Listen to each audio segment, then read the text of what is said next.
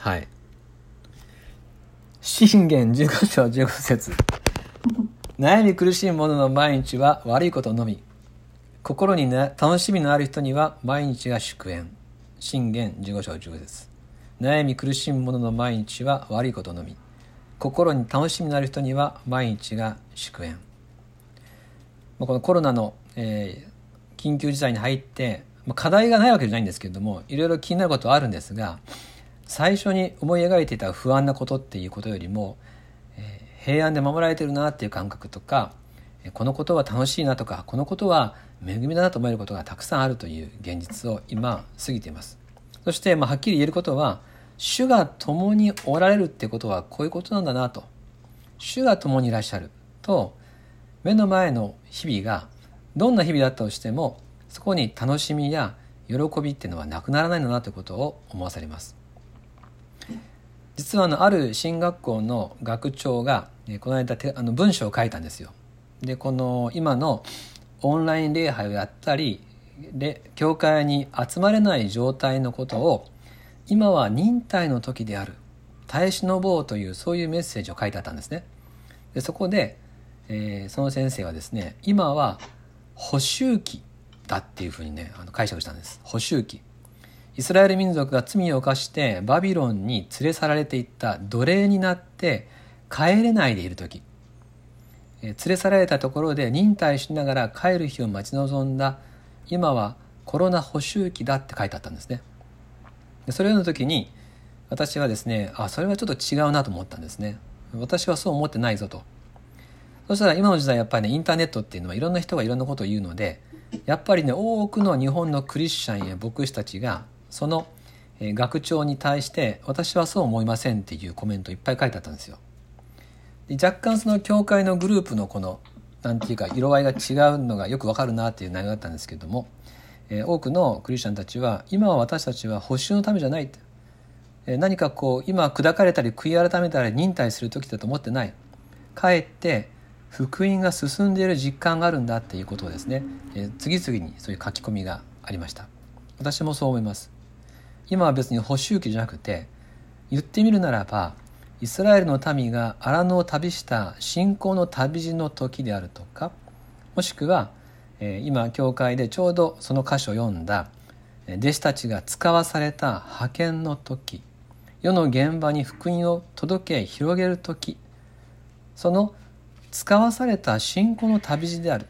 帰ってくると言ってるのは同じなんですけれども何かこう今の状態が悪いこと我慢の時苦しい時っていうふうに解釈しなくていいのになとそういう気持ちを持つ人たちが、まあ、たくさんいるということです。同じものを見ても偉い先生でもある人はこのことを暗いトーンで、えー、悪いことが起こっている我慢の時だというふうに見てる人もいる。逆に今の時をこんな恵みもあるよこんな祝福もあるじゃないか平安があるじゃないかっていうふうに解釈することもできる。同じクリスチャンでもこんなに違うのかということを思いました。聖書の中にはそのように同じものを見ても信仰の目で見て平安を得るかそれとも別の見方で不安を覚えるかっていう見方がいろいろ出てきます。例えばエリシャっていう人はですね朝起きたらあのシリアの軍勢に町中が囲まれたっていう事件がありました。町全体がですね、えー、この軍隊にですね囲まれていてでそれを見た若者のゲハジっていうのがもう肝を潰して「ご主人様どうしましょう？町全体が囲まれてます」って言ったんですね。ところがエリシャはもう全然恐れてないわけです。なんでそのエリシャが恐れてないのか？その時にエリシャはですね神様に祈ったんですね主よ今私が見えているものをこの若者にも見せてください。すると神様が若者の目を開くと敵の軍隊よりもはるかに力強い神の軍隊炎の軍隊がエリシャたちを守って山中に満ちていたと書いてあるんですね。神様の圧倒的な守りを信仰の目で見る時同じ軍隊を見てももう軍隊だけを見て恐れることもあればもっと大きな神の軍勢を見て平安を得ることもできる。また新約聖書の箇所を読んでも同じようなところがあります。えー、この湖の上でですねイエス様を見た時の弟子たちのことがあるんですがここはちょっと開いてみたいと思うんですがマルコの福音書6章49節50節。マルコ6章49節50節。新約聖書の79ページ。マルコの福音書6章49節50節。はい。じゃあ泉さん読んでもらっていいですか？おミュート解除できますか？えなんか言ってますね。多分これは読めないってことかな。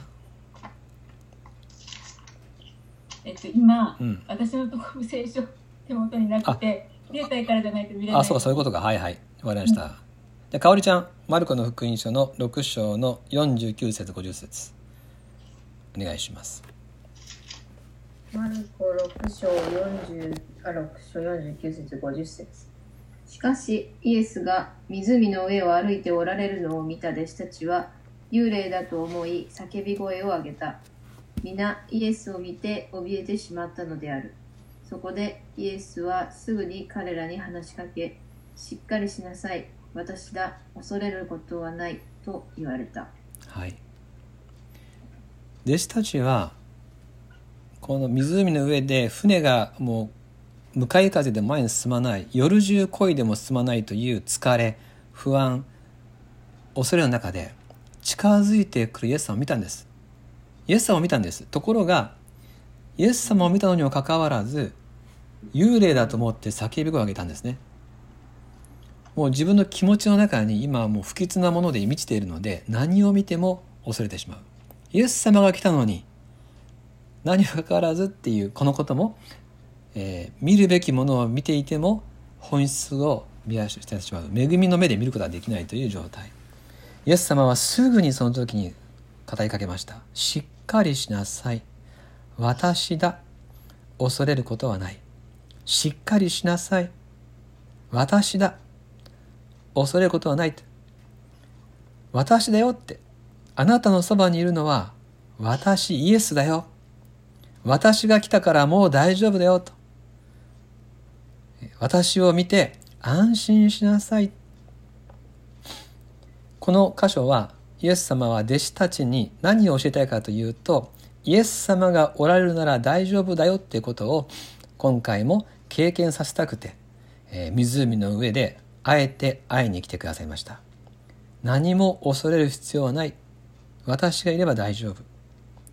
恵みしか与えない私がいるんだよ。そうです。イエス様は恵みしか与えません。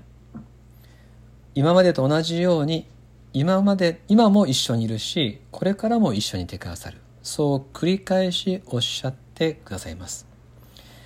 ですから私たちは現実を解釈する時今日という日をどう理解するかという時イエス様が共におられる日だということをいつも土台にして今を見つめたいと思います。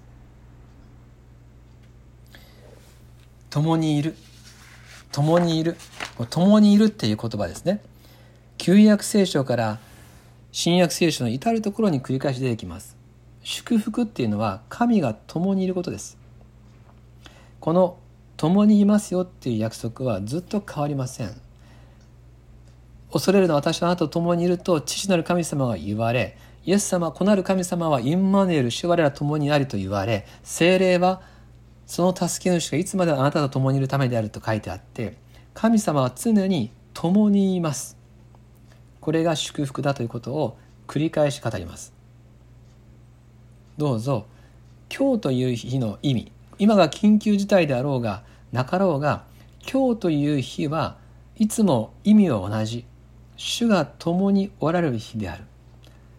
神様からすれば今日という一日は私たちに愛を注ぐ日です。それ以外の日はありません。神様が私たちと共にいてくださる日私たちに愛を注いでくださる日それ以外の日はない。私たちはそれを知っているはずです。聖書のどこにも恐れろとは書いてない。そして実際に私たちは今も平安を覚えイエス様の愛の温かさを覚えて今日という一日を終えることができる。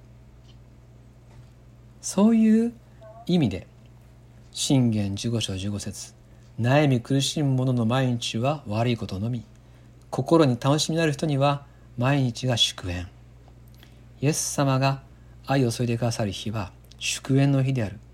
今日も喜ぶことです。皆さんの中には今日一日とても疲れた方もあるでしょうしちょっとわだかまることがあった人もいるかもしれない。心に引っかかることあるかもしれない。世の中のコロナのストレスがもういっぱいに満ちていて私の心や体が蝕まれたかもしれないけれどよく休んでください。そして同時に今日という日もまた神様が作られた私を愛してくださる日なんだということを今覚えて神様感謝しますっていうそのことはしっかりとお伝えして委ねて寝る。そうやって新しい休みをいただきたいと思います。信玄15章15節をもう一回お読みして終わります。信玄15章15節。悩み苦しむ者の毎日は悪いことのみ。心に楽しみのある人には毎日が祝宴。はいじゃあ泉さん一言お祈りしてもらっていいですか？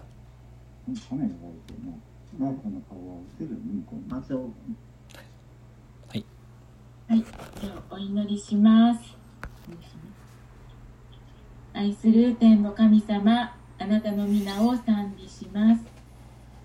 神様が私たちに今日も命の御言葉を与えてくださり、私たちを生かしてくださいますから、ありがとうございます。そして、今日も御言葉によって、えー生きる力を与えてくださってありがとうございます。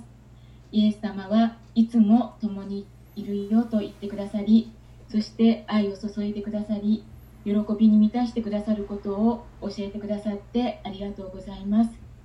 今、えーコロナウイルスのことなどで、えー周りの人たちがまたニュースで見るいろんな情報がまた世界中が不安や、えー緊張がいっぱいな中でイエス様はずっと変わらずいつも一緒にいてくださり喜びを与えてくださって平安に満たしてくださることを教えてくださってありがとうございます。